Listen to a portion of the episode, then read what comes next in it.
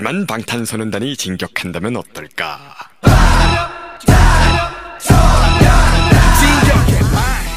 Está de parabéns!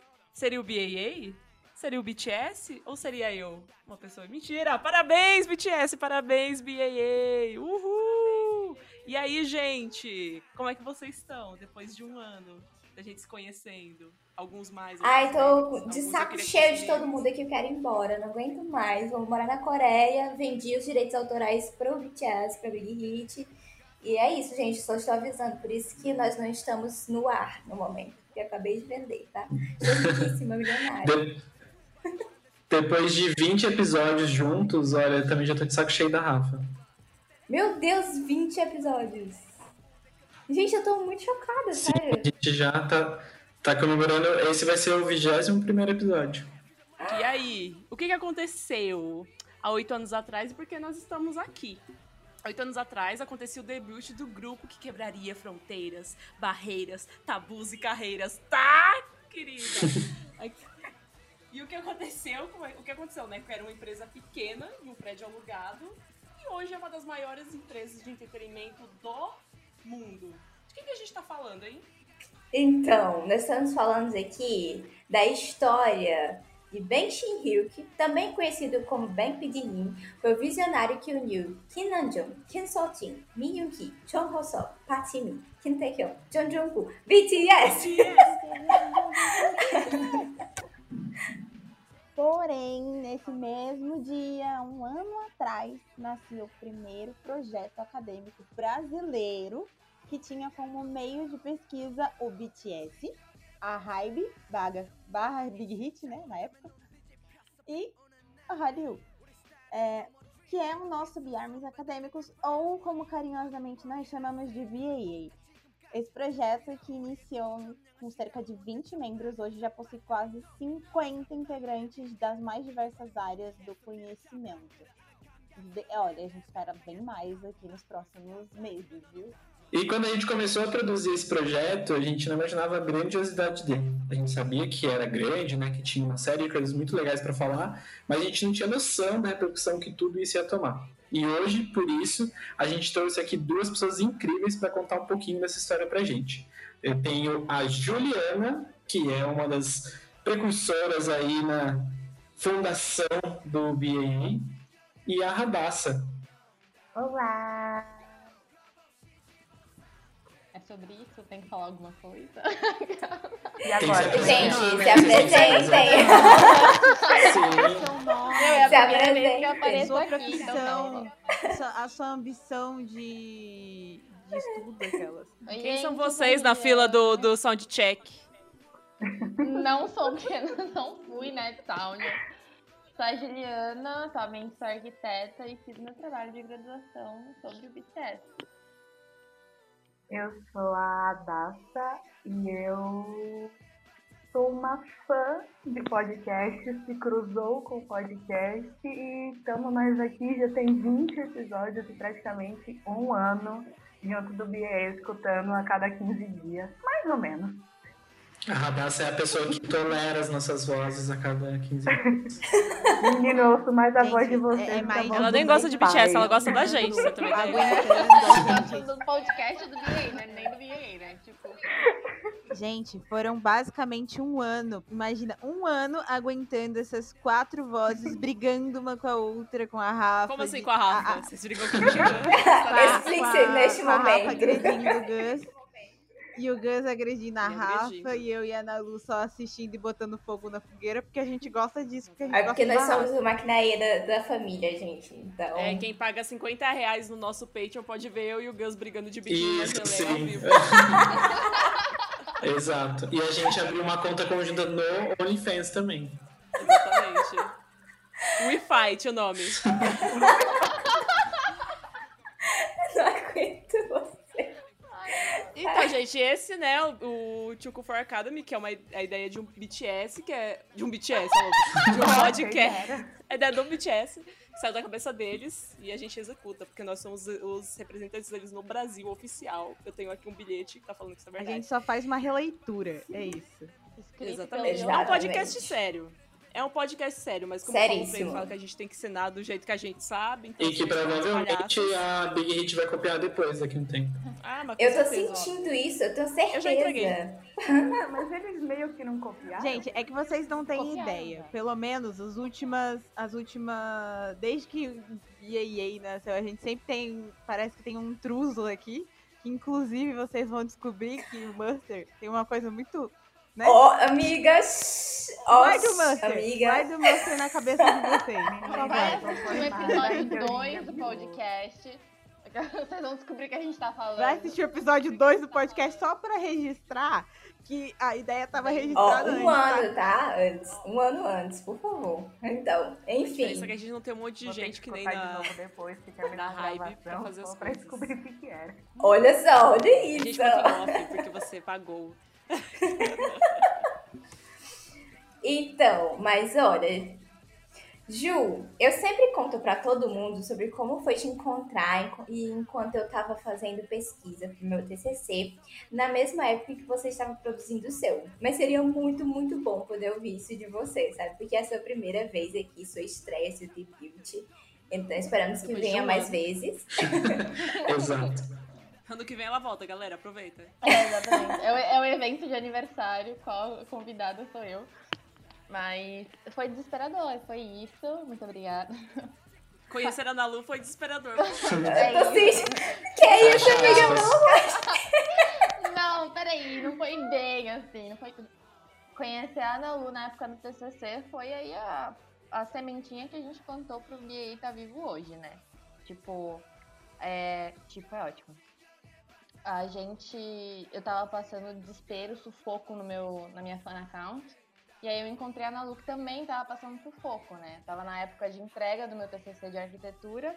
E eu ficava tipo, gente, não é possível, assim, que ninguém tenha feito nada, sabe? Que eu, eu encontre uma luz, alguém pra me ajudar a passar esse nervoso, tentando pesquisar sobre as estruturas do show do BTS. Eu preciso de ajuda. Eu fui atrás da Babi até, mandei umas DMs, só que a gente nem se conhecia na época, então não rolou uma ajuda, sabe? Desculpa aí, Babi. Depois ela na sua caixa de DM olhar a primeira mensagem que eu te mandei. Aquelas, como se a Babi fosse ouvir isso. Eu vou mandar pra ela, vou brigar. Eu Obrigada. vou brigar, ela ouvi também. Obrigada. Menti- Mentira, porque depois ela, ela vai ver e ela vai se sentir culpada. Mas voltando, é, foi, foi bem legal, assim, o fato de eu ter me deparado com a Lu, porque daí eu parei de sofrer sozinha e comecei a surtar junto com ela sobre fazer pesquisa acadêmica sobre o BTS, né? Tipo, foi, foi pânico, gente. A gente não conseguia achar nada direito. Eu, assim, a- as fontes que a gente encontrava, pra mim, era um pouco mais difícil. Eu fal- falando que a da Ana Lu era fácil. Mas na minha, na minha concepção ainda tava sofrendo um pouco mais, que era de arquitetura e cenografia. Tipo, já não tem no Brasil mesmo conteúdo de cenografia. Cenografia super desvalorizada. Aí vai lá eu ainda querer fazer uma pesquisa sobre en- enfiar o BTS no meio desse tema que já ia ser difícil fazer dentro do Brasil, né? Aí eu puxei lá um pouquinho da, da estrutura da Coreia do Sul pra me ferrar mais. Mas foi, foi assim, no geral foi muito bom, porque eu parei de sofrer sozinha e comecei a sofrer com a Ana Lu, e aí a gente se juntou num grupo do WhatsApp e começou a encontrar mais gente pra surtar todo mundo em equipe, e daí que nasceu o BAA. E assim nasceu o grupo de surtadores que não sabiam pesquisar referência. Parabéns. Porque é pra isso que a gente fazia, aquele grupo só existia A pra isso. Nalu é o Yoongi do Namjoon dela. Ai, amigo, eu tô, tô aqui sofrendo de amor com esse. Ó, nossa quinta integrante veio participar aqui, tá? Vocês estão ouvindo? Ela veio dizer que é verdade. Ai, meu bombom. Mas eu acho que, tipo, cada pessoa deve ter tido uma sensação diferente também do debut. A maioria da galera aqui também é tudo. É tudo. É tudo gente antiga aí, né? A gente já tá tudo fazendo relíquia aqui no VA. Mas cada um teve uma, uma sensação diferente durante o debut. E a gente quer saber, assim, todo mundo agora. A gente pode falar um pouquinho sobre como que a gente, vocês se sentiram, assim. é, durante esse período de debut? É, eu acho que teve uma. O primeiro contato que eu tive também foi pela Ju. Inclusive, uma grande amizade do pop ali nasceu. Quando eu falei com a Ju, assim, inclusive eu já, já tava de olho no BAA para tipo, fazer uma matéria sobre isso. Então, foi muito legal ter esse, esse contato, esse convite que chegou a partir dela. Acho que, inclusive, gente, olha, eu fui o culpado, o culpado pela Rafaela estar nesse, nesse espaço, tá? É que a gente fala, fala, fala, mas ele que me chamou, Rafa. Eu falei, Rafa, vem. É, Vem, eu, Rafa, pelo por amor de Deus, favor. esse projeto não tem jeito sem você, cara. A gente tem que salvar essa equipe. Ela tá horrível aqui a situação. Exatamente. Você tá ouvindo agora, Radassa, não sabia disso, tá passada? Menino, eu achei que tinha brotado tudo e de repente pegaram dois assim e fizeram. Se vira. Sim, essa, Toma, essa, essa segunda amizade do Pop, mim e da Rafa, também foi ótima ter no- nosso, nossos dilemas dentro do BA juntos. E aí, acho que foi muito legal, assim, poder acompanhar esses dois momentos, assim, tanto a parte é, do BA ganhando espaço, tendo repercussão, a gente podendo criar conteúdos, e também a parte de produção, né, o por trás, o behind the scenes, de como funciona, as nossas reuniões, as. Uh, como que foi o projeto, né? Porque pouca gente, acho que pouca gente sabe, assim, dos nossos, acho principalmente dos ouvintes, é, que a gente teve todo um trabalho, né? De criação do site, estruturação, a criação dos painéis, tiveram dezenas de grupos de WhatsApp criados. E muita, muita, muita reunião no começo, mas, mas acho que foi muito legal, assim, poder participar desde o começo também, tipo, desse, desse processo. Acho que é bem, bem legal olhar hoje tudo que o MII já conquistou. Então, para mim, é sempre esse sentimento caloroso, assim, de abracinho. E aí, Rafa, você, o que, que você sentiu? É porque eu achei o. Primeiro o Gus veio com um convite, eu fiquei, ué, o que ele quer? Primeiro que eu não era acadêmica, né? Já tinha acabado há mil anos, que eu já sou uma pessoa de, de idade. Só que eu achei a ideia tão legal, eu falei, gente, eu quero participar, eu quero ajudar de alguma forma, os, os novinhos. E aí eu acabei entrando, aí eu vi que a galera era séria, fiquei passada na primeira reunião, falei, gente, metas, planos traçados. Eu fiquei passada, até falei pro, pro Gus, falei, nossa, a Gen Z realmente veio com tudo. E. E aí foi isso, né? A gente fez as coisas, teve a ideia do podcast. Eu entrei mesmo para o podcast, né? Pra ajudar. Estou aqui até hoje. Ajudo de vez em esporadicamente em outras coisas. Eu fiz o logo do BAA, pra quem não sabe, se achou Sim, ruim. poderosa. Não, eu tô falando sério, a Rafa fez tudo, né? Tipo assim, é isso, sobre isso. E, e estamos aí hoje, trabalhando em força-tarefa. Eu queria poder estar ajudando mais do que eu gostaria, só que agora eu estou um pouco, né, muita agenda apertada, né, da vida da pessoa que trabalha na pandemia, home office. Mas é isso, né? Estamos aí até quando vocês precisarem de mim. Eu A, odiei ter que conviver mais com o Gus. A Rafa comentando do da logo, né? E eu lembro que a gente estava em reunião e eu falei assim, gente, que tal a gente é, fazer a divulgação da logo do mesmo formato que o D2? Que era naquele negócio da sombra e a logo ia aparecendo. Ela, dentro da reunião, eu não tinha terminado, não fazia nem cinco minutos que eu tinha dito isso. Ela chegou com as artes. É que pronta. Gente, não, sério. Fala aqui, ó. Eu- nunca vi uma pessoa trabalhar tão rápido quanto a Rafa. Tipo, é Sim. coisa assim. E no Ah, dia que a gente pode- tava Ah, não, tranquilo, já tá. É. E no dia que a gente tava comentando sobre a logo também, ela chegou, ela falou assim: peraí, só um minutinho. Ela volta mostrando a logo no meio da reunião, sabe? Todo mundo assim, muito chocado, sabe? A Rafa, ela. Big Hit, eu sei que você tá ouvindo, hein? Procurem ela no LinkedIn aí, galera. E aqui. Sobre o BAA, na época que foi criado, eu lembro que essa ideia, ela já, tipo, existia há muito tempo da gente fazer alguma coisa. Tanto que quando começou o BAA, a gente não sabia o que ia ser o BAA. Essa é a realidade. então a gente ainda falando, gente, a gente precisa fazer alguma coisa, porque a gente tá aqui, precisa fazer, precisa fazer alguma coisa, vamos fazer alguma coisa. E aí a gente criou um grupo dentro do. É, tipo, a partir do grupo que a gente tinha de, pesso de pessoinhas que se encontraram e falavam de coisas acadêmicas, a gente criou um outro grupo. Que é aquela, revelando coisas que ano, ano passado a gente não revelou. Mas enfim, a gente criou outro grupo Aí nesse grupo, eu não me lembro quem tava. Eu acho que tava eu, a Ana Lu, a Ju. A A Kate. quase soltei o nome. A ESD, a É. não lembro coisa. a SD real. Então, tinha uma galera ali naquele grupo, a partir do outro grupo lá, que era uma galera que tava tipo, ah, não, gente, vamos começar um projeto e tal, fazer alguma coisa que incentive as pessoas a participar e tal. E, e aí que veio, então, assim, aquela coisa, vamos fazer alguma coisa. E a gente deixou aquele grupo parado, às vezes ele ficava parado, às vezes não. Aí teve uma hora que a gente surtou e falou, vamos fazer alguma coisa. Começou o Thiago a falar alguma coisa, eu começando a falar alguma coisa. Aí uma hora a gente marcou a reunião, que foi a primeira reunião que durou cinco horas.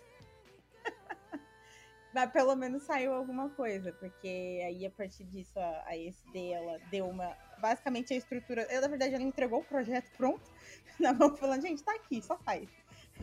Porque todos os painéis, todas as ideias, assim, ela tinha desenvolvido uma coisa bem interessante.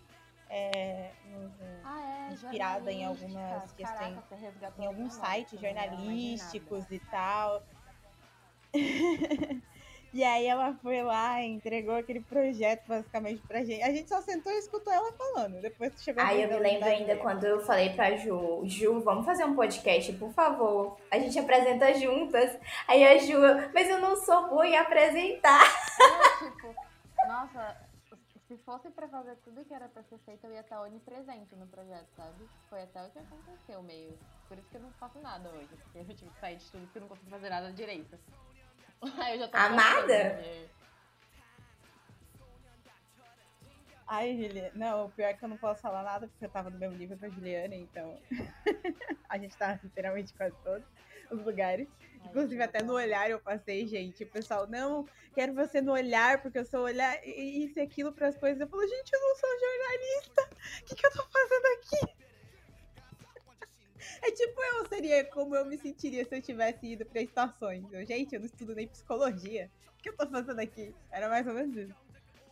Mas eu tava lá pra ajudar, onde eu tava. Tava, é que daí, é... E aí a gente foi é, desenvolvendo o processo de criação. Na verdade, foi bem punk, porque a gente fez tudo em um mês. Aí a gente decidiu, não, tá bom, vamos lançar. Vamos fazer. Aí veio a ideia da Nalu, não, vamos fazer o negócio do D2. Aí pronto, começamos. Tá, só que aí depois do D2 a gente tem que fazer o pré-debut, né? Porque se não tiver o pré-debut, e aí, o que a gente faz?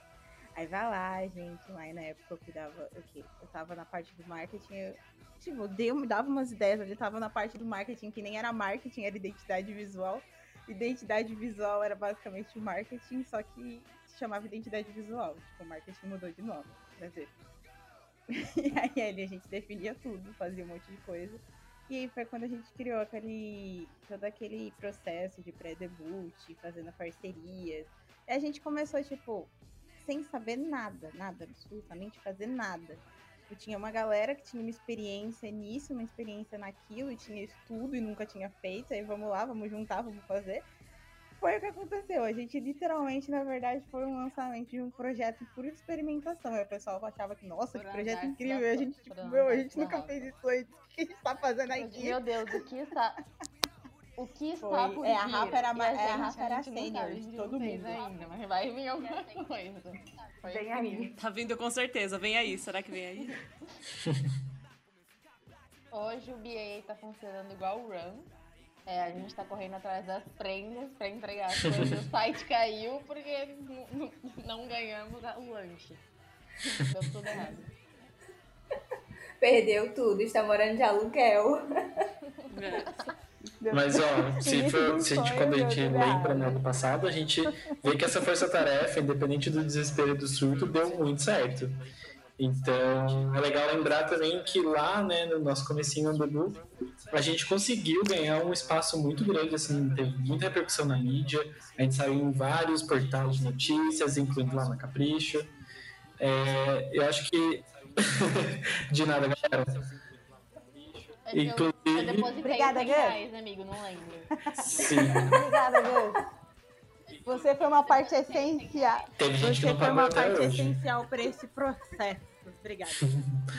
Mas Eu não É, vou tô cair faz- nessa, nessa escada dessa piada, meu querido. Se foi pra mim, não adianta. Amiga, já caiu. Já caiu. Mas toda essa repercussão, ela também teve um lado muito legal, que ela conseguiu atingir muitos fãs, né? Muitos usuários do Twitter, das redes sociais, muita gente que não conhecia e que não sabia que existia esse suporte acadêmico, né? Esse espaço que a gente estava criando ali no Zero começou a tomar essa proporção muito grande. Então a gente inclusive tem aqui a Radassa, que é super conhecida dos nossos posts, tá lá sempre comentando desde o comecinho, ouvindo o podcast. É, hard stand. exato. E aí, Radassa, conta pra gente, tipo, como que você chegou no BAA, como que você caiu nesse mundinho do podcast sem fim aqui. Tá aqui, Radassa, 5 reais que eu tinha te combinou. O, o meu negócio é que eu sou uma cadelinha natural de podcast. Pra você ter uma ideia, eu escuto o podcast do Jovem Nerd o Azagal desde 2015, 2014. E aí, sempre gostei de escutar, então faz parte da minha rotina diária mesmo escutar. E aí, em 2019, eu descobri o BTS mesmo. E nessa época, alguém retweetou pra mim a Juliana fazendo o TCC dela de arquitetura e do cenário e tudo mais e tal, do palco dos meninos. Esse TCC rodou a internet.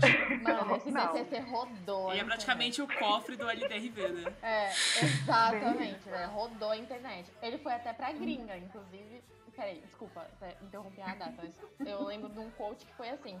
Meu Deus, que produto oficial do BTS é esse? Tava cotado em coreano ou em inglês, não lembro. Mas o pessoal ficou desesperado achando que o meu TCC. E vamos de golpe. E vamos de golpe, vem de vários. Golpe na Coreia. coreana. Brincadeira. Pode voltar. né? Me manda o Armzip que eu te mando esse. E aí, nisso, o porquê que me chamou a atenção era de que a minha irmã, eu sou aqui de São Paulo, e a minha irmã fez ETEC, que, para quem não é de São Paulo e não sabe, junta o ensino médio com o ensino técnico no seu dia. Então, tipo, você tem matemática, duas aulas, e depois você vai ter uma outra matéria referente a esse curso técnico. E ela fez design de interiores junto.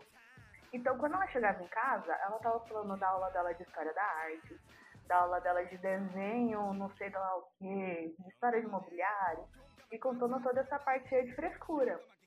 E eu amando, porque eu, eu gosto de, dessa parte, eu gosto de caçar esse tipo de coisa. E então, quando apareceu pra mim, eu fiquei interessada. Segui a Ju naquela fanacaute e beleza, seguiu a vida, e acompanhando o TCC. E aí, em algum momento, eu perdi essa conta da Ju. Eu não sei que rolo que deu na Eu, eu deletei. Falei, cansei dessa vida. Aí tá, perdi. Passou o ano, virou pra 2020. Tô lá eu de novo. Alguém deu RT nessa notícia de que ia sair o BA. Eu fiquei tipo, ué, dá pra estudar BTS? Como assim? Dá pra estudar uma banda de pop sul-coreano? É, bem aí então comecei a ir atrás, fui procurando e aí apareceu que ia ter o podcast também. E eu já ouvindo podcast há anos, ah, vamos ver como é que sai isso. E aí estamos nós aqui hoje, um ano depois, escutando direto. Gente, que loucura. Eu tô É, tudo nervosa. culpa da Júlia. Eu tô nervosa. Qual que é o seu episódio favorito? Agora me veio uma, uma dúvida. Ai, a gente vai ter que fazer o depois. É verdade. Qual que é o seu episódio favorito? O meu favorito? Vamos, vamos. Um Maldade, a gente vai fazer um é o awards? Gostei. É um que eu acho mais engraçado. O de todo mundo pistola por conta do Grammy, eu amo. Ah, eu amo também. Sem compostura nenhuma. Eu acho que eu gosto de um que é o do Stop Asian Hate, eu gosto também. E o Soul Park. Que ela tá falando sobre os dramas e tudo mais e tal. Acho que são os meus Um top 3, top 5, acho que são esses. Top 20. Ai, gente, olha como todos eles são de 2021 e eu tô me sentindo muito feliz porque eu sou a produtora de 2021 e eu que coloco lá as pautas, então eu tô me sentindo muito lisonjeada. Olha, Eu tô me sentindo feliz, na verdade, um pouco aliviada. Porque o Run foi o primeiro que ela falou. Quando ela falou do Run, no primeiro eu falei, eu falei, ela gostou daquele episódio? de egos. Ó. Não, não foi nem briga de egos. Na verdade, eu olhei. É porque ela não tem a mínima ideia de como foi produzido aquele programa. gente, sim, meu Foi Deus, zero produção. sufoco que foi pra mim. Zero produção. A gente foi assim, a gente ficou na semana, a gente amiga. ficou esperando o convidado, o convidado tava. Ai, É que você não Aí editou, pouco meu a amor. gente, tá bom, ter que editado, ver. Menina, eu, eu sou fã do BTS. Nossa, a Rafa então ficou com ódio da gente, com ódio supremo. A Rafa ficou com ódio supremo da gente nesse Ah, episódio. sim, sim. E a Kimi louca, tipo, a, a Kimi falando, amiga, não deu pra eu falar com o, o Carlos, né, amiga? E eu, tipo, onde a gente vai arrumar pessoas pra poder fazer esse, esse EP? E a gente é indo atrás e encontramos a Fernanda, mas a gente tinha ido em todos os lugares possíveis e impossíveis pra ter uma pessoa pra falar sobre isso. E já tava, assim, muito em cima da hora, mas esse episódio é muito engraçado, realmente. Eu gosto também. 진격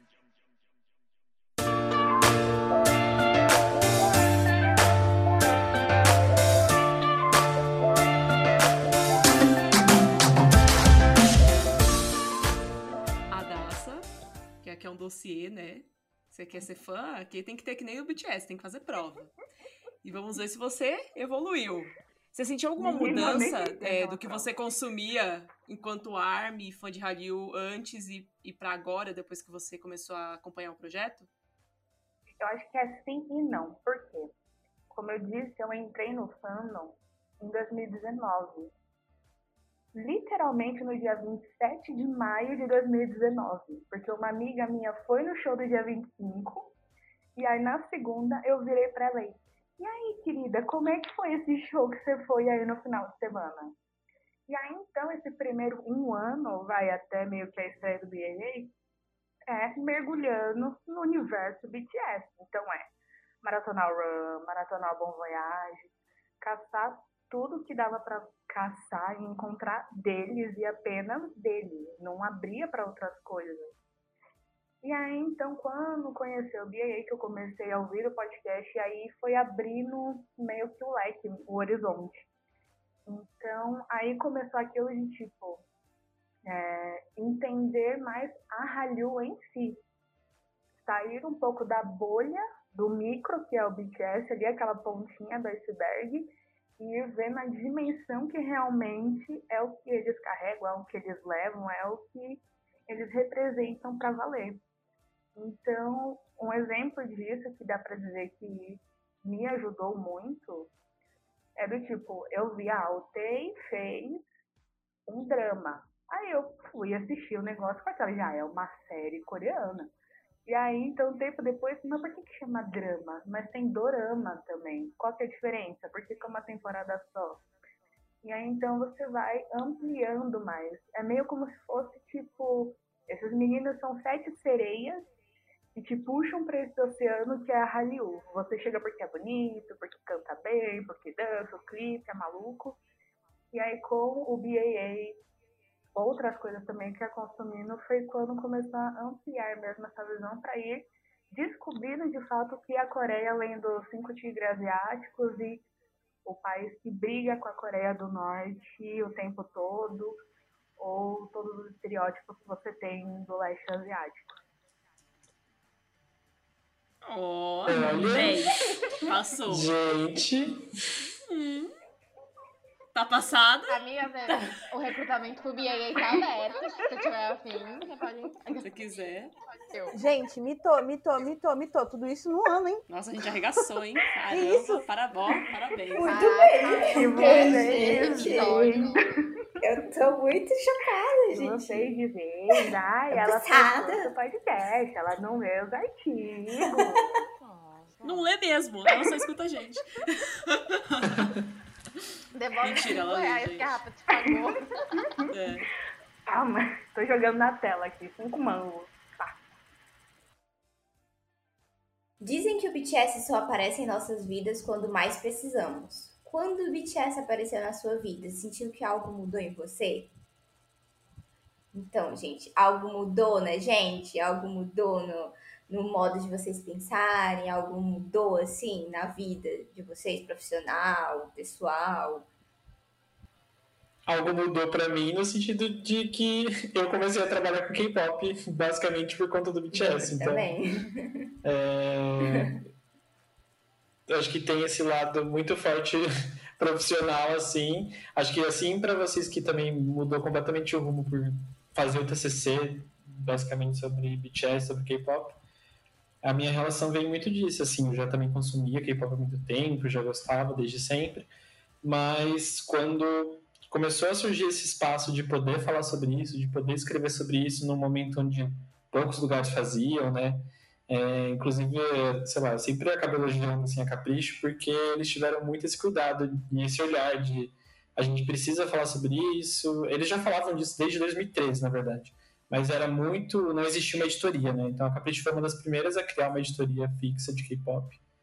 Então acho muito legal, assim. Acho que mudou completamente minha vida. Acho que quase todas as decisões que eu tomei a partir disso e estão relacionadas de, de, intrinsecamente com o K-pop e aí hoje em dia muito com o BTS. Então, acho que na minha vida posso dizer assim que mudou completamente desde que o K-pop e o BTS entraram de vez assim na, na minha vida. Então, sou bem grato a tudo isso. Acho que não sei o que eu estaria fazendo da minha vida hoje em dia, sabe? Se, se não tivesse tudo isso conectado.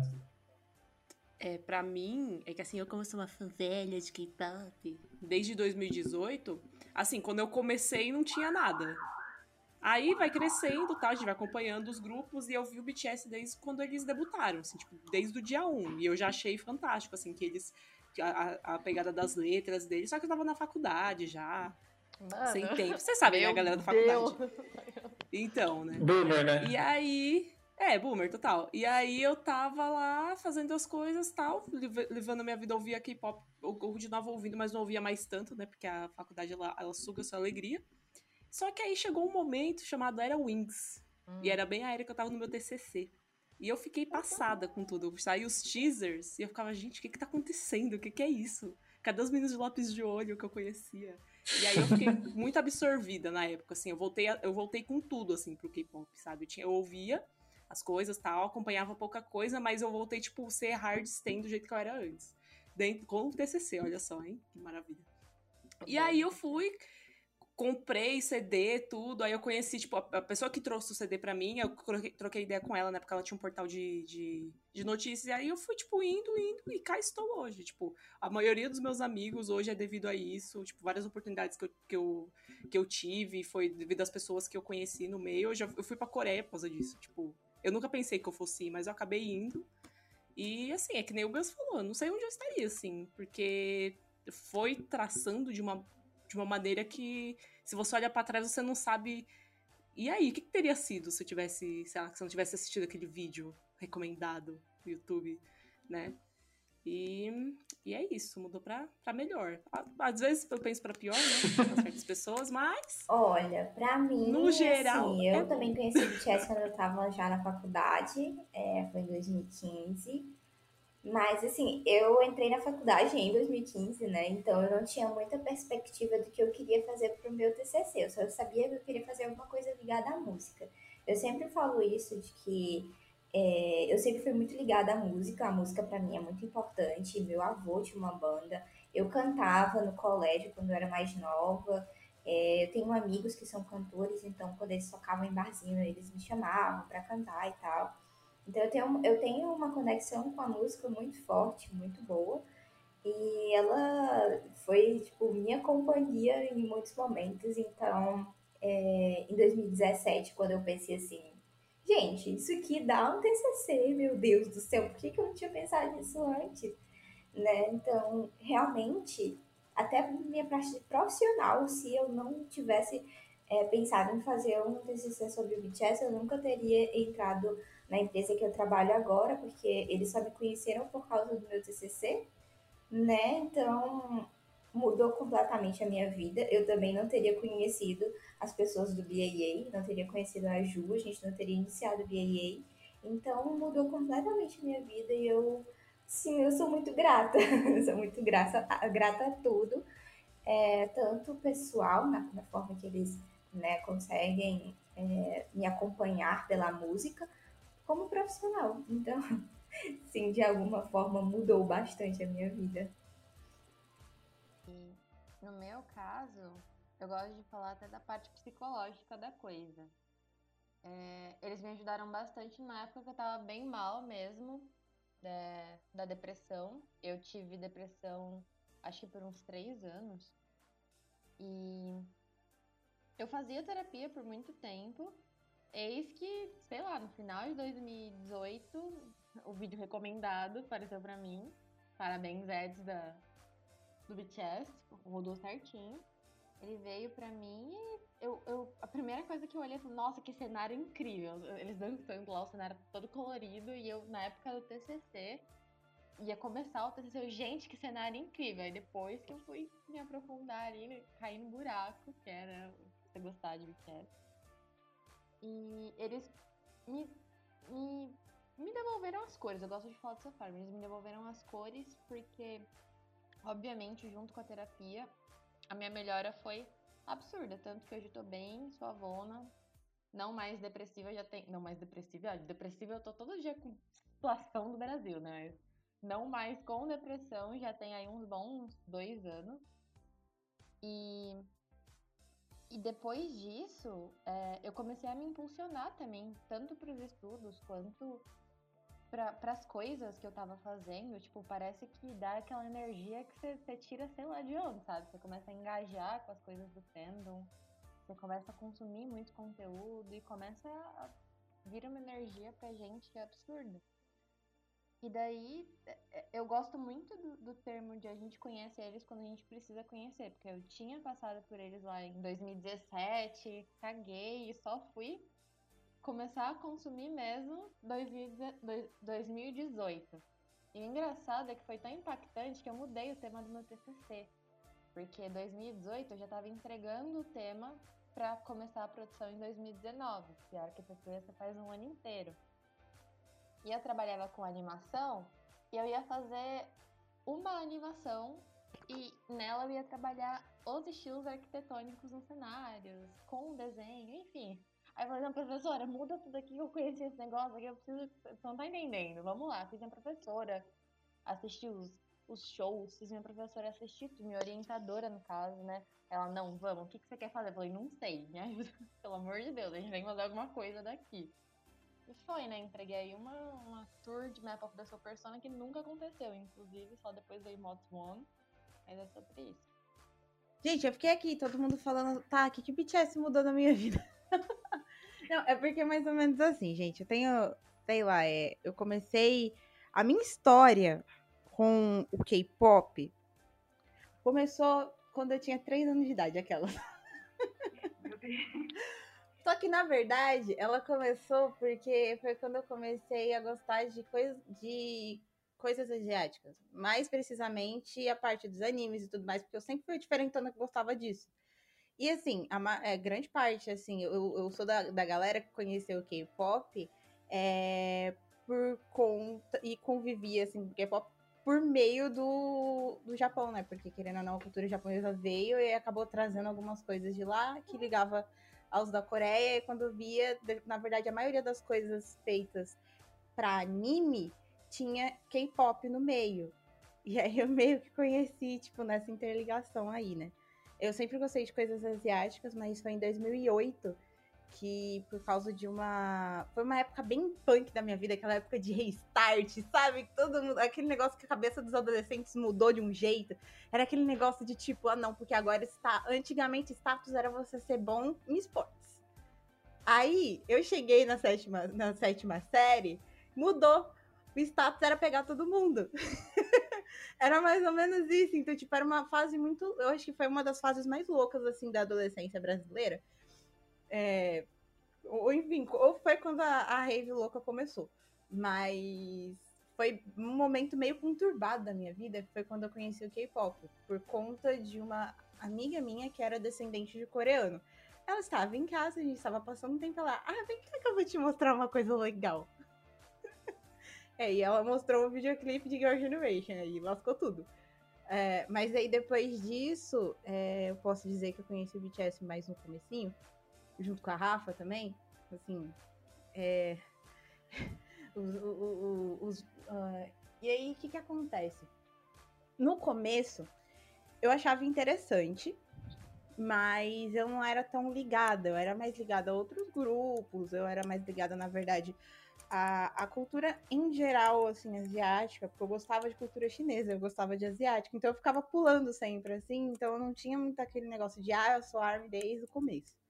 Que eu só me tornei ARMY em 2015 que foi quando tava lançando a era The Most Beautiful Moment in Life, que foi, acho uma era assim que foi um pouco impactante, né?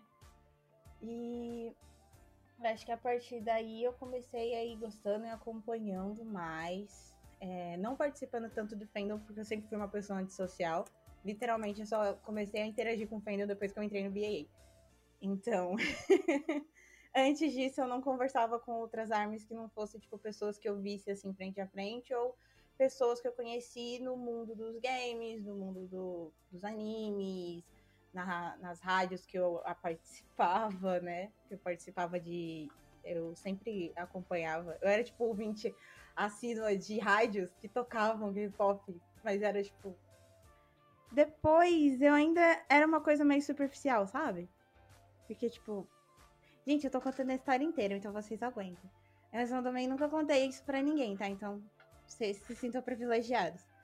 É, e aí, depois desse momento, foi uma coisa. Foi acho que o que mais me ligou mesmo ao BTS, no questão de pensar fora da caixa, pensar de outra.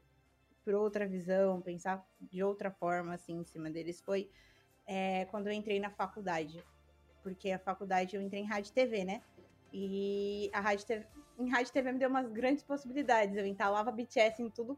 Não só BTS, mas eu entalava principalmente BTS, porque era a época do DNA, né? Época de DNA, Stream DNA, sabe essas coisas? Eu passava, toda vez que passava um professor, botava ele para assistir DNA e falar do cenário. E aí eu ia me aprofundando. Depois eu entrei no BAA e conheci várias outras coisas, mas tá, resumo, em geral. É, o BTS, eu acho que ele teve uma importância bem grande na minha questão de visão artística das coisas. Então, isso começou mais de, um pouco depois do BAA. Ju, parabéns, você tem culpa nisso é, também, porque a gente conversava bastante sobre várias coisas nesse sentido. E geralmente eu, tinha, eu sempre tive um. Acho que mesmo na faculdade eu sempre tive uma barreira artística mesmo, porque uma coisa é você saber fazer aquela, a, as coisas técnicas. Que aí você vai lá, você monta o cenário, você filma alguma coisa. E aí eu sempre tive um problema com conexão artística, de tipo, como deixar isso artístico, sabe? Eu não conseguia absorver isso. Então eu comecei assim, bem nos pauzinhos, no, pouquinho assim com Taylor Swift, mas quem me ajudou mesmo a pensar criativamente em produção de entretenimento foi mesmo o BTS, basicamente em toda a estrutura que a Hybe, agora a Hybe antiga Big Hit, construiu para o BTS e eu foi aí, na verdade, que eu comecei a me aprofundar mais em transmídia e aquelas coisas, grandes coisas assim, decisões que eu decidi na minha vida, geralmente tá um pouquinho. O BTS geralmente está um pouquinho ligado ali, mas principalmente nessa questão de abertura artística das coisas, que foi uma coisa que abriu muito a minha visão para produção, porque eu sempre quis ser diretora, mas do que adianta você ser diretora se você não sabe fazer direção artística, não é mesmo? E aí isso me abriu um grande leque que, tipo, grandes trabalhos que eu fiz. grandes trabalhos que eu fiz, tipo, meu TCC, é, foi, tipo, o ponto auge do TCC, por exemplo, foi a parte artística. E as pessoas viram a parte artística e, tipo, olharam a parte artística e se apaixonaram já na parte artística, sabe? Aí eu meio que, enfim, essa é a minha história. eu não, eu não tenho muito, tipo. É tipo, ah, por causa. É, é meio que uma construção, sabe? Não é só por causa deles, mas eles estão ali, sabe? É sempre uma coisinha que vai levando a outra e eles estavam ali no meio e agora fazem meio que representam grande parte daquilo no meio ali. É isso. Acabei meu discurso, minha missa. Amém.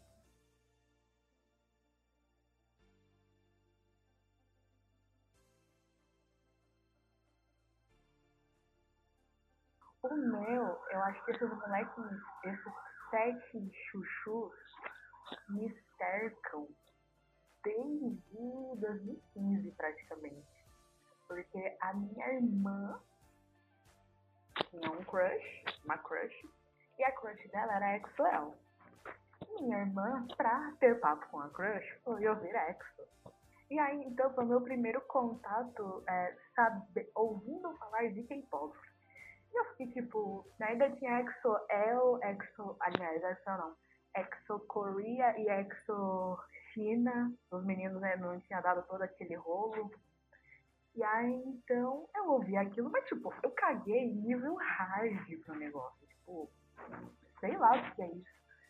E aí, então, eu lembro que teve um boom de gente reagindo a videoclipe core... videoclipes asiáticos, eles não falando que era coreano. Onde teve Dope. E Nisso eu ouvi falar a primeira vez deles foi vendo o MV de Dope. Eu vi o de Save Me, porque pessoas que eu seguia estavam reagindo. O clipe icônico do plot twist do casamento lá, que eu anotei a foto que o cara junto, que todo mundo já viu. Mas também caguei em nível hard, eu não tava nem aí. Eu vi ali, segui a vida. E aí nisso, passou um tempo, a pessoa que é fanfiqueira, a vida toda escrevendo, lendo, entrei num grupo e tinha outras meninas que também liam, que também escreviam. E conversa vai, conversa vem nesse grupo durante anos, fiz algumas amizades. Algumas eu levo até hoje. E uma dessas meninas, ela virou pra 2019 e ela vai ter show! Eu vou no show, amiga, eu consegui ingresso, eu vou no show! nananana." Maluca! E eu, tipo, ah, parabéns, você vai no show, nossa, que legal, né? Conversando com ela. E aí nisso eu deixei passar e alguns dias com ela ali e tal. E aí quando chegou no dia 25, que ela foi no show, aliás, um adendo, ela também é Arne, tipo, ela acompanhava o Glam. E aí deu todo o rolo do Glam. E aí ela Beijo, começou. Glenn! Nanju E aí, escreveu uma música pro Glenn. E aí nisso ela pegou e conseguiu. Foi o primeiro show que ela foi, foi do dia 25. E aí eu vendo os status dela, toda surtando, gritando, um monte de foto, melhor dia da minha vida. No dia 27 de maio, eu, tipo, dá o domingo pra menina voltar a ser gente. Peguei e falei pra ela, tipo. E aí nisso eu peguei e fui no dia 27. Ai, amiga, como é que foi o show? O que, que você achou? E pronto, a menina, a prime as primeiras duas músicas que ela me mostrou foram House of Cards e Singularity. Ela chegou na ignorância comigo. E aí, então, ela literalmente fez o meu privado do WhatsApp uma trend no Twitter mandando a foto do membro, um MV com ele solo, a descrição da vida do menino na ordem do Fanchan. Como estava pertinho do festa, eu lembro que eu fui assistir a de 2018, que eles estavam bebendo, que tem aquele meme maravilhoso do Robo. E aí nisso ela pegou e tirou print, marcando o nome de todos os meninos em cima para mim saber diferenciar quem que era quem. Eu levei semanas para perceber que no, o menino que não tinha asa, que estava com risco atrás das costas, era o Tei e não o Jin.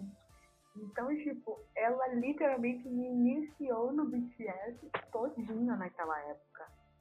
E aí, eu sei que no finalzinho daquele ano, sabe quando você começa a se sentir mal?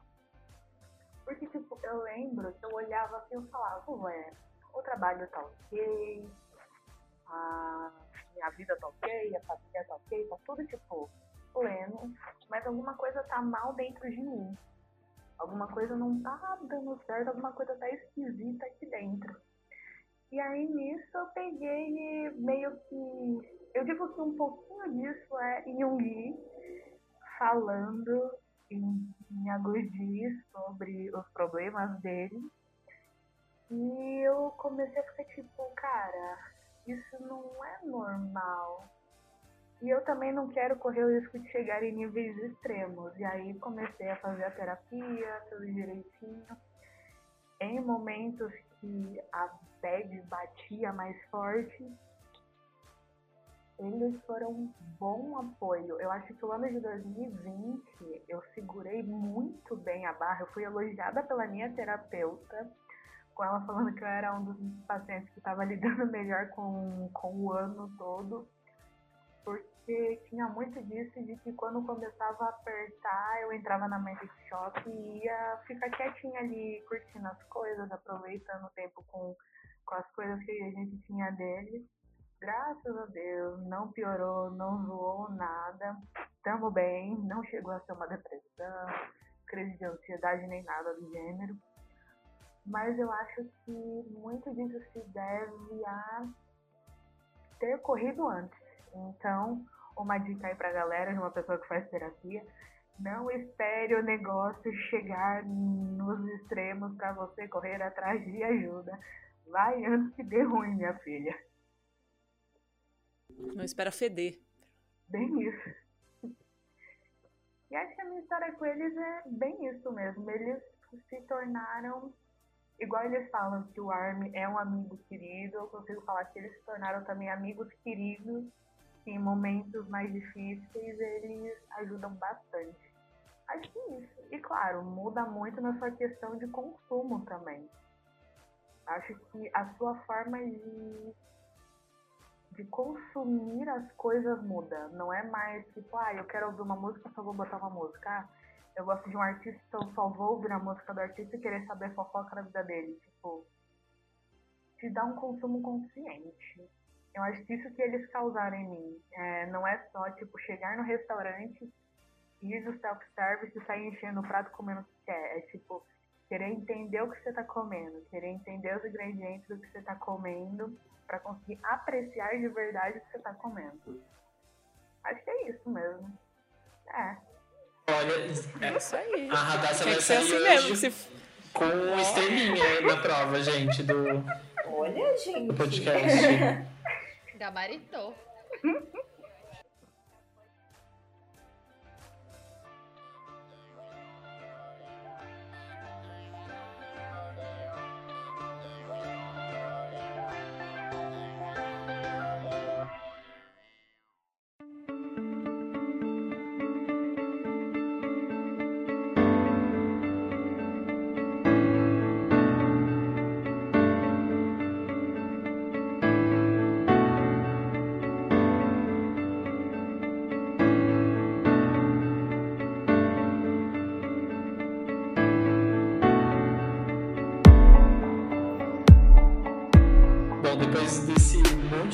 relatos incríveis, né? Super bonitos e cheios de história. A gente também quer lembrar que no BAA a gente tem pessoas de todos os lugares, idades, personalidades. A gente tem também armas que são mães. E é por isso que a gente vai trazer hoje um relato lindo da nossa revisora Ana Fonseca. Oi, meu nome é Ana Fonseca, eu tenho 36 anos e eu sou do Rio de Janeiro. Eu comecei a curtir BTS em 2020, durante a pandemia. Eu já ouvia outras coisas de K-pop antes, mas eu confesso que eu não dava muita atenção ao BTS. Foi quando eu ouvi On que as coisas mudaram. É uma canção muito forte, com uma letra muito forte, e em plena pandemia aquilo ali fez muito sentido pra mim. Então eu comecei a procurar saber mais sobre eles e também teve a questão do meu filho. Meu filho descende de asiáticos, ele tinha muita dificuldade de é, se encaixar nos grupos que a gente frequentava pré-pandemia, porque aqui no Rio de Janeiro a comunidade de asiáticos ela é muito pequena. Então, é, ele, ele ver o BTS é, influenciou ele muito positivamente, né? Porque ele viu pessoas com características físicas parecidas com a dele, fazendo coisas super legais e ele se sentiu acolhido de certa forma, né?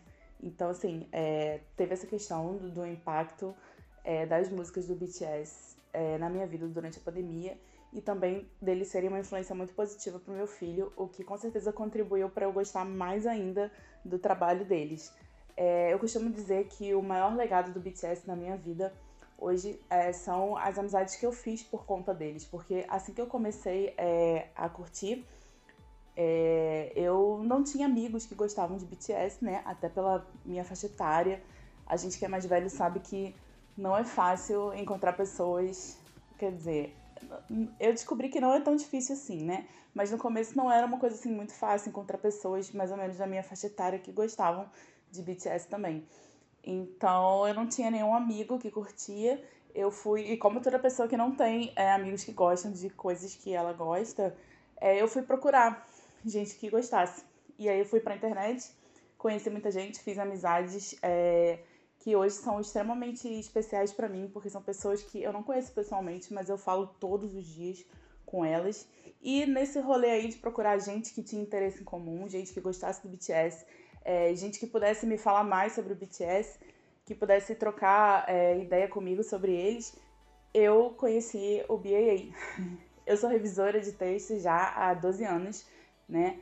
E assim, eu tava muito desanimada com, com o que eu faço, né?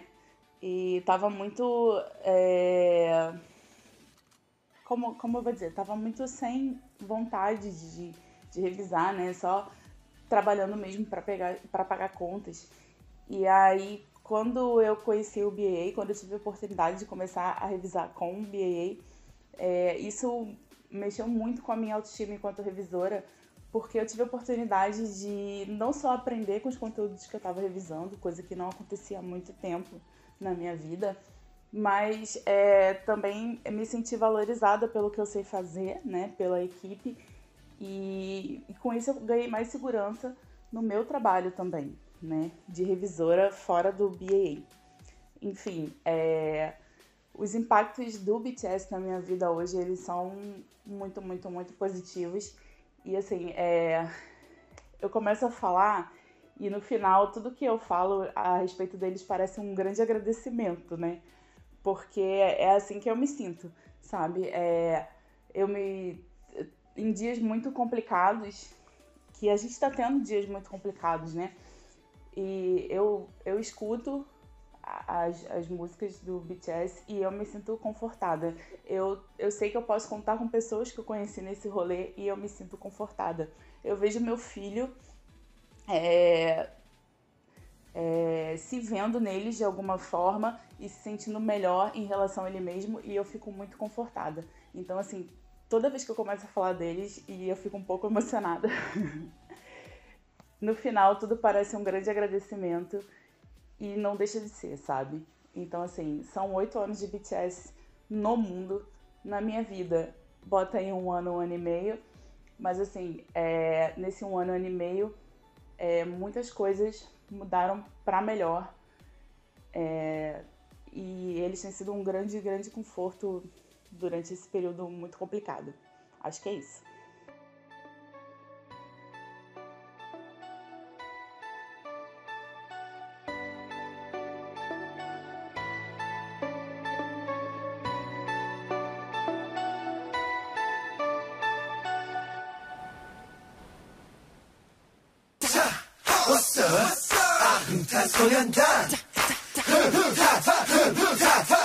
Madonna te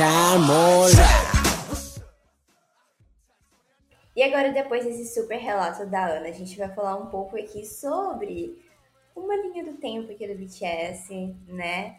Sobre um pouquinho sobre o trabalho deles e um pouquinho né, sobre a nossa entrada também nesse mundo deles, né? Porque o BTS e o ARMY andam juntos na história, né, deles e do K-pop também. Então, BTS debutou oficialmente dia 12 né, de junho, às 12 horas, que seria meia-noite lá na Coreia, no dia 13. E, gente, é assim, eu não vivi esse, esse, esse momento, mas para as pessoas que viveram esse É a momento, era da Rafa. sabe? É a era da A Rafa. própria Rafa. Essa era É a todinha era da da Rafa. Rafa. Tá vendo ali? Se vocês é porque vocês não estão vendo a imagem dela, mas se vocês olharem pra cara dela, ela é todinha School Trilogy. Todinha. filha, melhor era. Aquelas, né? Melhor trilogia. É por isso que, eu, que o, o podcast. É por isso que a identidade visual Não, do foi o- podcast esse foi o é Gus, todo eu deixei de fazer. School, né? Porque é- era. Ah, droga. É que o Gus ele é minha manicure, ele fez. Mas a galera se empolgou. É porque a, gente- a galera se empolgou porque o conceito era bem esse de tipo, ah, não existe basicamente uma coisa legal e descolada pra academia. E a gente falou, gente, BTS é descolado, a gente não vai ser descolado. A gente é acadêmico, ou a gente tá falando de academia. Então, vamos extrapolar. Aí virou tipo for Academy, então a gente é legal demais pra academia. No caso, eles eram pra escola. Academia, como é academia, academia, podia ser Então, qualquer academia. é academia. Eu não sei vocês, mas eu não sei se vocês estão lembrando, mas a gente já tem um episódio lá do, do começo, né, do, do BAA, falando sobre o Cool for School. Se vocês puderem lá ouvir de novo, se vocês querem entender um pouco mais sobre essa era. É um episódio especial com o Thiago, que é o líder da prateleira. E, gente, olha, nada a declarar, porque assim, a gente teve ali um membro que não foi revelado logo. A gente via só vídeos antes com seis membros, e esse membro saiu assim, do nada, que foi o Tae-hyun. E aí, né, no outro dia já tinha várias pessoas, tabloides, notícias sobre o sétimo membro do BTS, e todo mundo falando sobre. Então, né? Algumas pessoas têm dinheiro, umas empresas têm dinheiro pra colocar ali no debut do povo. Como o Big Hit não tinha muita coisa o que fazer, ela faz o quê? Vamos usar a arma que a gente tem. Óbvio. É, oxi, a gente faz o quê? Vamos usar o que a gente tem, o poder do entretenimento. Ela Acabou tudo. Exatamente. Tem que impactar, isso é importante. E a gente teve, assim, estilos muito diferentes, porque, assim, o BTS tem essa de dividir os conceitos e estilos. A gente tem School Trilogy, a gente tem a The Most Beautiful Moment in Life, a gente tem a Era Wings também, né, que eu quase... Eu escrevi aqui no roteiro e esqueci, gente, não me... Não me batam, o Thiago já tá pedindo na O Thiago tá tocando o não interfone aqui em casa. meu Deus do céu. É, a, a era Love Yourself, né? E a era Baby of the Soul vindo aí, né? Então, a gente tem muito essa, essa divisão. E a School Trilogy, gente, era assim... É muito preto, é muito dourado, é muito... Eu não sei explicar. Mas eu acho que é por causa de uma evolução.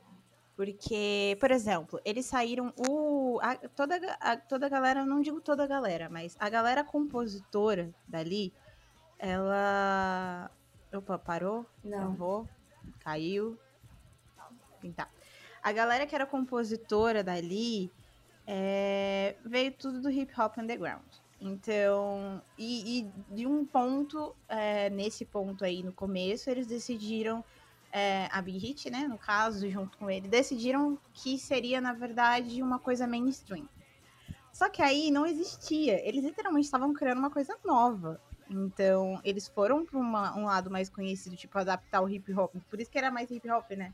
Eles adaptaram o hip hop para uma coisa um pouco mais mainstream, colocando dança, colocando aquela coisa um pouco mais. fazendo coisas que chamassem a atenção. E foi literalmente um caminho. Tipo, se a gente for ver, é, o hip hop foi se adequando a, a outros estilos de música, até de era em era, até o ponto em que eles faziam, tipo, várias experimentações e eu acho que era assim, todas, a- pra mim, todas as eras, por mais que tenham conexão de história, essas coisas, é, as músicas, elas têm muito essa questão de experimentação. Até hoje eles estão experimentando. Mas é- eu acho que também é interessante lembrar que a mídia coreana super atacou eles falando que o estilo que eles estavam trazendo era antiquado, porque o K-pop já não estava mais nessa era de old school, né? Que é a era que eles trouxeram dentro do- da música deles. Então, ah, era, é um estilo antiquado do K-pop, o K-pop não tá fazendo mais isso, sabe? E aí eles trouxeram o old school, dentro da música deles. Muita gente também que já escutava, por exemplo, B.A.P. sente um pouquinho, né, do, do, do estilo do B.A.P. nisso, mas é, para o contexto do K-pop na época, da indústria do K-pop, eles estavam sendo antiquados de debutar naquela época com o estilo old school. Então eu acho isso muito interessante também, porque o BTS ele é um grupo pequeno, né? O, o produtor deles, o criador, que é o Ben Hill, ele já era conhecido, ele já tinha produzido 2AM, 2PM, tinha trabalhado na JYP, então tinha essa carga de ele ser conhecido e tinha a carga de ser, por exemplo, o primeiro grupo masculino que ele estava fazendo sozinho na Big Hit, né? Então, assim, foi algo que. Eu tô lembrando, gente, da fala da, da Larissa Manoela, comparado a Angelina Jolie e Brad Pitt. Enfim, mas foi algo que, assim, eu acho que é, é bem interessante que, que meio que atrasou também um pouco o desenvolvimento deles naquela época, sabe? De não ter apoio da mídia, de não ter apoio é, de fora. Então, foi meio que andando muito devagar. Então, eu acho que é isso. Mas foi andando no momento certo, né? Foi orgânico. Ele meio que entrou numa roleta russa, na verdade, não é? Porque usar um conceito tão fora da casinha para o que estava em alta no momento, ele podia dar muito certo ou muito errado. Ele literalmente fez aquilo que a gente vê em entrevistas que ele dá hoje, ou até mesmo alguma antiga, se você vai olhar. Ele meio que literalmente depositou todas as, como é que diz, as fichas, a confiança dele no talento desses meninos que ele foi encontrando cada um num canto da Coreia. Então é muito arriscado fazer uma loucura como ele Mas fez tá na rico, época. né? Não é. É porque deu muito certo, mas Sem contar, sem contar também que ele, ele faz sempre pesquisas, eu acho muito legal. O Lenzo mesmo fala isso na- nas entrevistas dele, que eles sempre fazem pesquisa de público, o que é que o público está consumindo, o que é que o público quer, o que é que o público gosta, sabe? E aí eles apenas adaptam aquilo que eles têm, aquilo que eles podem fazer, as limitações, e não limitações, né? Porque eh, hoje em dia eles não têm mais, né? acho que não existe mais isso para eles, né? É, Aquele- pra, pra aquele raio. meme do Big Hit espiando o Army lá, tipo, meio que roubando a cola da prova, é real, É, gente. é, é, é real. É real. O Army fazendo a prova e a Big Hit quibando tudo. Bom, e nesses oito anos aí a gente também viu e acompanhou de perto né, todas as mudanças que aconteceram, tanto com a indústria do K-pop, principalmente com a própria Big Hit, né, que teve essa mudança recentemente, virou a, a hype, e todo mundo ficou confuso um pouco no começo, mas agora eu acho que tá todo mundo bem adaptado nessas mudanças. A Big Hit, que virou Big Hit Label também, né, tem, tem uma série de outras estruturas, aí acabaram de lançar um prédio novo lá na Coreia, super chique, com museu, com uma série de coisas. E é muito legal ver todas essas conquistas né, que o BTS fez ao longo desse tempo. Né? Então, a gente falou um pouco das mudanças de estilo, mas a gente também viu a própria indústria crescer e mudar de acordo com o tempo. Né? O BTS foi crescendo acompanhando essas mudanças. E a gente, como fãs também, né? A gente viu aí, sei lá, Antes, nenhum lugar falava de K-pop, hoje em dia todos os lugares falam. A gente não, não imaginava ver o BTS concorrendo ao Grammy. O BTS já concorreu ao Grammy, por exemplo. Então, tem, foi bem interessante, assim, intenso todo esse, esse caminho né, dos meninos. E aí a gente hoje está celebrando também né, esses, esse novo momento, né? A gente viu acontecer o ano passado com Dynamite, que entrou aí no Hot 100 no Billboard. E esse ano a gente teve Butter, que acabou de sair também, que é a segunda faixa em inglês dos meninos, que também bateu recordes aí. Acho que foram cinco recordes pelo, pelo Guinness, que eu vi que saiu. Não lembro mais se foram menos ou mais, mas acho que são cinco recordes. E a Margem gente trouxe erro é entre 5 mais ou menos. entre cinco e mais ou menos, mas acho que são cinco mesmo. É, teve aí, tipo, um- uma coisa muito legal que foi o lance do Spotify também, né? Que os meninos quebraram um recorde super legal no Spotify. Mas A eu acho que a gente. gente vê esse negócio do nicho, que assim, o K-pop ele nunca vai deixar de ser um nicho, mas ele é um nicho que cresceu pra caramba, né? Uhum. E a gente vê muito dessa, desse crescimento, assim, tipo, com muita colabora- colaboração do BTS. Tem muitos artistas que vieram antes, tipo, Psy, que, né, foi, tipo, o primeiro vídeo, o maior, o vídeo mais assistido Uhum, do, do sim. YouTube por muitos anos foi Gangnam Style, né? Mas a gente vê como isso cresceu, que era eu, é o que eu falei até pro Gus quando a gente era nova, né, há muito tempo atrás. A gente jamais imaginou que fosse chegar. Gente, eu nunca Sim. pensei que eu fosse ouvir K-pop no, no rádio normal. Tipo, tô no carro e tá tocando Butter. Esses dias eu tava na rua e tava tocando no rádio, tipo, da rua, sabe? No mercado, né? É, tipo assim, gente, o que, que, que tá acontecendo? É muito legal isso. Porque eu sempre falei, tipo, ah, beleza, mas nunca vai. Nunca, o BTS eles me provou que, tipo, sempre dá pra ir além. Eu pensava, ah, tipo, ah, legal eles fazerem isso, mas eu acho que não vai dar pra fazer isso. Eles sempre iam, sempre iam. Tipo, hoje eu não duvido de mais nada. Hoje eu reclamo deles não ganharem o Grammy com, com razão. Porque eles mereciam. eles tinham tudo pra ganhar.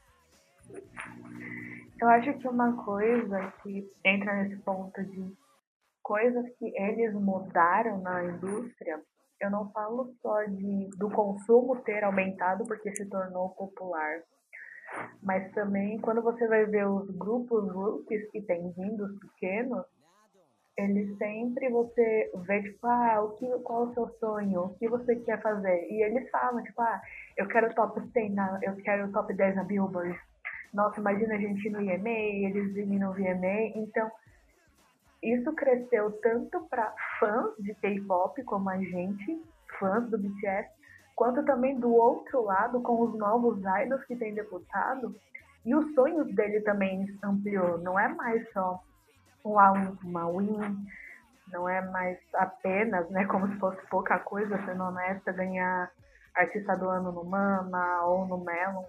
Até para eles o horizonte ampliou demais para poder sonhar coisas que ninguém nunca nem tentou Eu sonhar. acho assim que Minhyungi, ele consegue prever tudo, né? Como ele diz em, como ele diz em What Do You Think, primeiro na Billboard, depois o Grammy. e ele e ele previu muito isso, sabe? Porque ele lançou a mixtape em maio e em agosto, né, para setembro, primeiro na Billboard. E aí ele foi indicado, não venceu, mas foi indicado ao Grammy e, e também se apresentou no Grammy. Isso, isso pro, pro, pra indústria do K-pop mesmo, sabe? Era, era surreal e eles conseguiram fazer isso. Foi o primeiro grupo a conseguir fazer isso, sabe? Dentro da indústria. Eu acho isso muito legal e eu acho que o BTS vai conseguir muito mais, né? É, tem vindo aí, tá vindo aí mais álbuns, a gente tá, já tá aí sabendo que vai ser lançado aí, por aí, muito por cima que a, que a Big, Dona Big Hit ainda não confirmou, meio que não confirmando, né? A A gente sabe. safada, a safada, ela sempre faz isso. Quando é não, ela vem, vocês estão maluco. Não é isso não, a gente não tá fazendo nada. Quando é sim, ela mete o louco. Ela vem, hum, não sei de nada não, Fica viu? A gente tem que pianinho. ver. Vou Quê? ver aqui. Imagina. E aí já, que já vem falando. Já vem álbum dia 9 de julho, né? Já vem comeback. E com certeza nesse comeback vai estar por ali o, o Butter, vai estar assim em alta também esse álbum. Então eu acho que o momento deles tentarem é agora. Eles tentarem de tudo, é agora. Meninos, pelo amor de. Deus. Podiam fazer uma era mais O séria. conceito rock, Big Hit, eu nunca assisti O conceito rock, Big gente, vem aí. O Gente. não- Shakespeare já fez, né? O pop rock é o rolê de 2021, gente. Tipo, igual foi o disco ano passado, né? Com certeza vai ser o Preciso, rock agora. preciso voltar pra minha era emo, pelo amor de Deus. O lápis de hoje tem que voltar, Big Hit. É, BTS featuring Avril Lavigne, já pensou? Nossa, Meu Deus do céu. é pra ontem. Ó, fala mais alto pra eles roubarem a ideia. Vai, Ava, desculpa. Não, pode roubar, Big Hit, vai. Pode Vai, roubar. só- Só faz. Só faz. Tô dando, Segura- eu tô te dando. Por favor, te imploro. Nunca te pedi nada, Hit. Não, só andando tudo. de skate com a Avril Lavigne no clipe. Ai, gente, pra com certeza, com certeza, quem vai estar muito em alta nesse, nesse conceito de pop rock vai ser o Jungkook. Então, pra mim, o conceito pop rock é muito. Manga curta. O, o centro, sabe? Porque sempre tem o center. O center, por exemplo, do, de, de Dynamite, pra mim, é muito o, o Terrão, sabe? É um muito conceito pra ele e tal, sabe? Feito pra ele, né? O, o conceito disco. Então, acho que eu, o Junko vai Aquelas amar. calças de véia dele, né? É. Ai, adoro. Essa alma antiga que ele tem. Ai, ó, papetinha. Ai, que. Amo. Então, a gente falou de pop rock, falou de disco, e a gente tem que falar, né, do BAA. Vamos aqui fazer um encerramento chique, né? E começar, a gente tem que encerrar, tem que ser com a Ju, né? Porque a gente trouxe, a gente não estaria aqui se Ju, Nalu e muitos outros que estão com a gente até hoje ou que saíram já, não tivessem questionado por que não falar do BTS na academia. E aí, galerinha, como é que vocês se sentem hoje, depois de um ano, e ver tudo que o BAA já alcançou e o que a gente pode contribuir ainda ou está contribuindo? Como é que é essa sensação? Meu, eu sinto muito orgulho. E eu choro bastante, às vezes. Tipo, não é só de tristeza, também é de tristeza. Tristeza não, é de desgosto, às vezes. Ah, não, no Brasil mentira. 2021 não tem como não chorar de tristeza. Exato, mas eu tenho chorado bastante, assim, de orgulho e reconhecimento pela equipe, sabe? Porque, tipo, é muita gente, cara, é muita gente. A Rafa levando as costas. Aquela- Vim pra babar o ovo, né, pelo isso. Não, mas falando sério agora, é, o BA tem sido fruto de muito, muito orgulho pra mim e, e eu fico orgulhosa de todo mundo que tá dentro do projeto. Eu gosto muito de levar isso porque não adianta nada você ter uma ideia e não levar lá pra frente, sabe? Tipo, e daí que a Juliana. Ah, pô, da hora, BAA. Mas nunca, nunca, nunca que eu ia fazer algo assim sozinho. Não, não tem como. Então, o BAA, ele é do fandom e principalmente da equipe que tá desenvolvendo isso, sabe? Tipo, ele é do fandom pro fandom. E é, é muito bonito ver a, a- o que, que a gente tá fazendo, o, o que, que a gente já tá criando, o que, que a gente já deixou registrado, a evolução que a gente teve. Cara, hoje a gente tem um RH dentro do BAA. É, é- é muito interessante isso. Temos menos burocracia, graças a Deus. Mas temos um RH maravilhoso que recruta novos integrantes, inclusive a Daça. Eu, eu puxando. Pelo amor de Deus, adorei sua, sua fala. Se você quiser entrar como jovem aprendiz no BAA. A gente tá aceitando. Mas é muito bom ver o quanto é, várias pessoas que entraram e saíram do projeto também deixam a mensagem de que, assim, em alguns casos eu entrei no BA, eu obtive muito aprendizado e agora tô seguindo a minha vida. Muito obrigada pelo BA ter feito parte disso. E vou seguir agora a vida. Não é nem tudo são flores, né? Obviamente, existem pessoas que saíram também não, não assim, mas sempre valeu o aprendizado. Eu acho muito importante levar em consideração que é constante crescimento e desenvolvimento do projeto. E eu fico muito orgulhosa de ver todo mundo, a forma com a qual todo mundo está trabalhando hoje.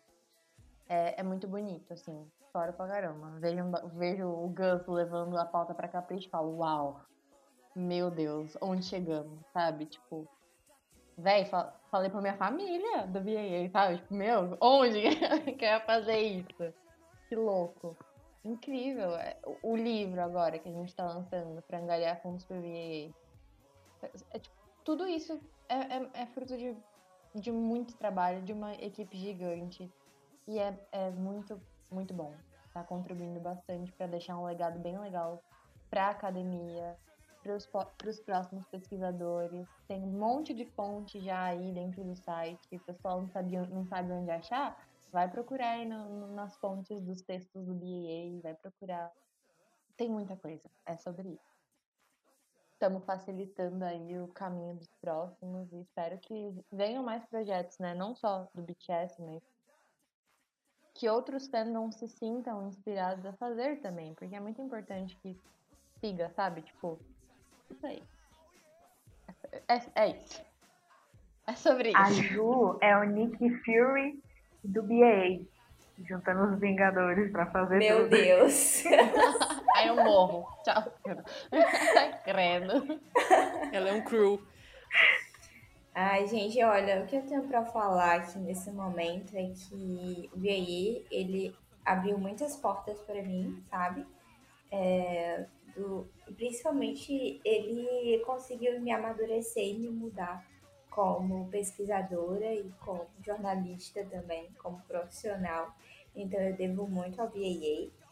E eu fico muito feliz quando eu chego para uma pessoa e a pessoa fala: é, Nossa, você me ajudou de, dessa tal forma, é, eu vi o seu trabalho, gostei, eu usei seu trabalho como fonte e eu, tô muito, eu fico muito feliz de alguém falar que usou meu trabalho como fonte para alguma coisa. E, e eu recentemente também vi uma, a Maria da Glória também, que é do painel Prateleira, compartilhando no Twitter que alguém tinha também usado o trabalho dela. Piper, minha amiga, me mandou uma mensagem. Desculpa, ah, sim. Cortar, a Piper me mandou uma mensagem que ela não sabia com quem falar. Daí ela É. assim, olha, muito obrigada, Maria da Glória. Aí mandou lá o texto dela, falou, utilizei e saí com 10 na minha, na- no meu TCC. Aí eu, nossa, posso mandar isso pra ela? Aí eu mandei. Aí a Maria, posso falar com ela? Aí eu, pode. Aí eu fiz a ponte, foi, foi lindo. Surto. Eu, eu, eu fiquei tão emocionada, mas tão emocionada. E eu até comentei pra ela, amiga, o potencial você tem, os, os seus textos são impecáveis, isso uma hora ia acontecer, né? Então, eu, eu fico muito emocionada falando Eu do choro. Eu vou chorar, gente. Meu Deus, um ano de Chora pra BAA. ficar emocionante, chora pra ficar emocionante. Meu Deus. Aí eu um- coloco uma música de palhaço, né? Só pra acabar com o clima. É o que a gente é, né, no dia a dia, porque meio-dia sai umas coisas, a gente fica que nem palhaço esperando também. Mas é, eu acho assim que o BAA tem muito ainda a acre- a acrescentar, o BAA tem muito ainda a, a viver e, e ter melhorias também, então esperem, esperem muito pelas novidades, a gente tem muita novidade também esse E ano. aí, Nalu? E aí, Nalu? Me dá spoiler, me dá spoiler, me dá spoiler. Não, não vou fazer que nem o, o Jungkook falar assim, vou contar esse segredo pra vocês, ninguém conta, tipo, 10 milhões de pessoas na live. Morto de Mas- bêbado. Não. Essa maçã é venenosa. Ai, gente, mas, mas eu, assim, eu falo pra vocês, esperem muito. Tem muita coisa legal vindo por aí. É, a gente vai tentar renovar bastante. E é isso. Fiquem de olho na gente.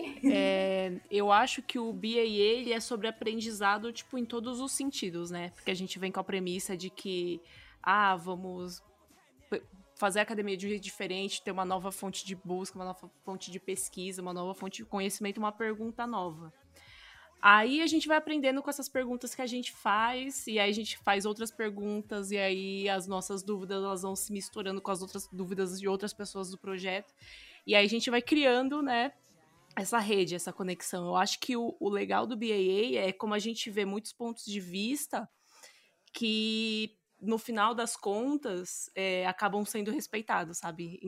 Ind- ind- Independente da diferença. Porque são pessoas muito diferentes, são backgrounds completamente diferentes. E eu acho que a gente tem que. é, eu acho que é muito a a aprendizagem do o aprendizado do respeito.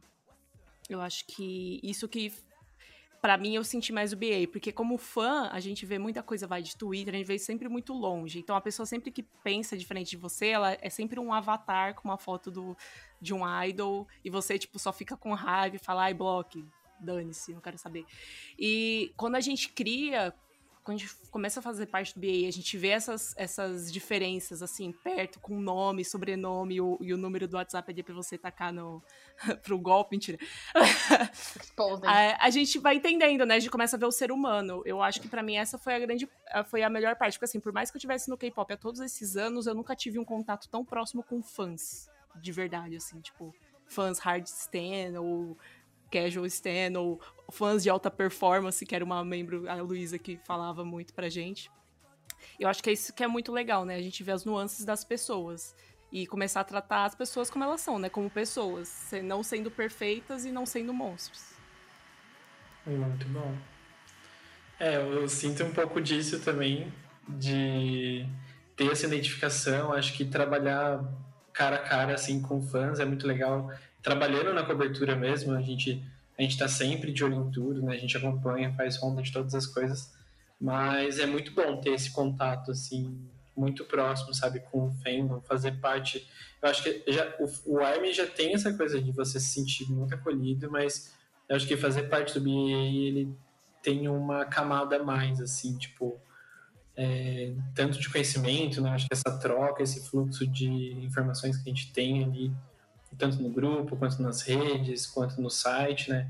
Tem muita coisa que a gente aprende, nossa, tem tanta coisa que eu já aprendi com os painéis, assim, por exemplo, até na hora de escrever matéria, sabe? Tipo, quero constar alguma coisa que eu fiquei na dúvida, então eu sei que eu tenho o BAE ali como fonte, ou se eu quero, sei lá, tirar uma, uma pauta nova, alguma coisa assim, se eu precisar de uma referência, eu sei que eu posso contar com as informações que a gente já tem no BA, então é muito legal. Acho que tem esse serviço meio amplo, sabe, múltiplo no trabalho que o BA está fazendo, sabe? Eu acho que mais do que a gente dá suporte para outras pessoas que estão estudando é, o K-pop e o BTS academicamente, acho que o BA ele virou uma fonte de informação mesmo assim para todo mundo, né? Acho que é, eu tenho certeza que todo mundo que é fã, ou que quer entender alguma coisa a mais, ou quer entender uma referência, ou buscar alguma informação, o BA também é esse lugar, sabe?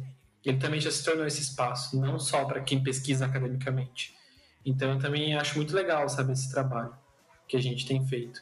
E acho incrível ver os frutos, né? A gente, meu, em um ano a gente já participou de um evento internacional, tipo, foi muito legal isso, sabe, né? Tipo, a gente já teve essa oportunidade, a gente já saiu em uma série de veículos, a gente tem aí.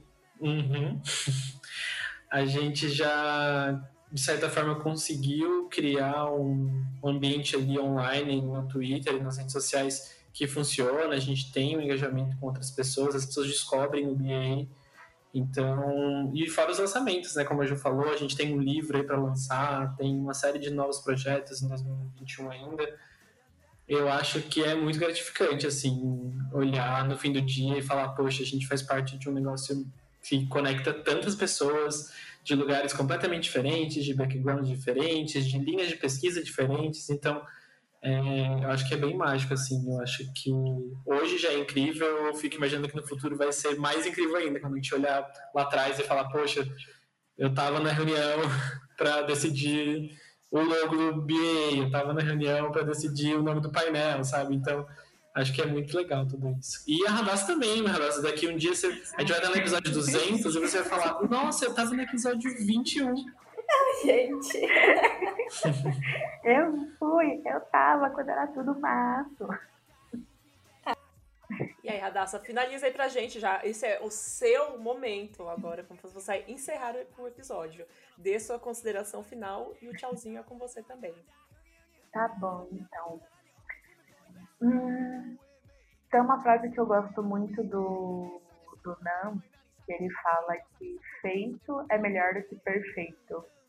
Eu acho que talvez BAA carregue um pouquinho disso. De que tá fazendo. Eu gostei. De que... Tá uma bosta, mas vocês estão fazendo? Mas tá indo, mas tá indo.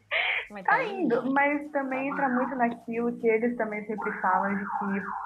Como é que é a frase é?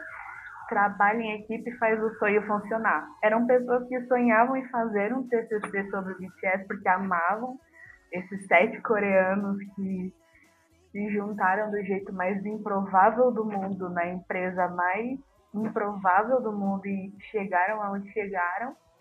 E que graças àquilo e o sonho que todos eles tinham de falar, mostrar um pouquinho só desse amor deles por eles, foram se juntando para um projeto hoje que, igual o BTS faz com o ARMY, foi abraçando mais gente dentro dele. E aí, entrou eu lá no começo, entrou gente no meio, entrou gente na segunda temporada, talvez tenha gente entrando por esse episódio também aí ao ar. Beijinhos para vocês, me chama aí que eu tenho altas fofocas para falar nesse, dos meus momentos preferidos. Mas é assim, são pequenos passos em primeiro um ano, depois dois, três, enfim. Que dure o tempo que tiver que durar, que seja bom o tempo que tiver que ir. Que o sonho vai crescendo. O primeiro sonho foi fazer, ou fazer, sei lá, é, a estreia do site, aí depois o outro sonho era chegar talvez a terminar uma primeira temporada, aí agora está começando o segundo ano. E assim vai indo de sonho em sonho, sei lá, né? New York Times tá aí. A Weverse tá aí também, na Weverse Magazine. Ué, por que não? O eles Universe por que sonharam eles contratar alto. gente se eles podem só copiar, não é mesmo? Um beijo, Mais Universe, um que tá kibe. Do BA. Mas enfim, sobre isso. Gostei, ela falou bonito. Stonani. Caramba. Tá. Não, é sério, amiga, vem pro BA. Eu, eu, todo mundo que eu conheço. Não, sério, vem pro BA. Quando esse episódio estiver indo pro ar nas redes sociais, a gente vai colocar um tweet embaixo avisando que a Radassa é o novo membro do BAA. E o RH vai ficar tipo assim, Ainda gente. não, ainda não. Ano que vem eu vou começar a faculdade de História, se der tudo certo. Aí, quem sabe, uma historiadora aí dentro. Poderosos, estamos precisando. E posso finalizar? Eu que Por finalizo? favor, vai, trabalha. Então tá. vai. Mãe, eu tô no BA, mãe! gente, tá bom, momento. E é isso, gente. De fã pra fã do BAA, esse foi mais um episódio. Espero que tenham gostado de hoje. Beijo. Beijinhos pra todo mundo. E como dizem os meninos, bora ré! Comprou o livro do. Você comprou o livro já? Eu comprei no primeiro dia. Vou dar uma carta pra ela. Ai, gente, perfeita. E falando em Então, livro, isso- não esqueçam de nos apoiar lá no Apoia-se barra Who's the King, tá, gente? É, a gente não tá pedindo, a gente tá implorando, Por gente. Vai lá favor. comprar esse livro. Dá pra doar um real. hospedagem do site. A hospedagem do site caiu no meu cartão de crédito, tava desesperada. Quase morri. Foi incrível. Beijo aí, tchau. Mas é isso, gente. Muito obrigada. Parabéns por mais um ano. Por um, pelo primeiro ano, na verdade. A gente espera continuar por vários ainda. Durar tanto quanto o BTS. Queremos um sucesso deles também, milhões na minha conta. Ai. Mas obrigado por estar com a gente até aqui. E continue, porque daqui a duas semanas a gente volta também, né? Exatamente. E aí eu vou ouvir de novo. Tchau, Beijo, galera. Tchau, tchau. tchau. tchau. Tchau, gente. tchau.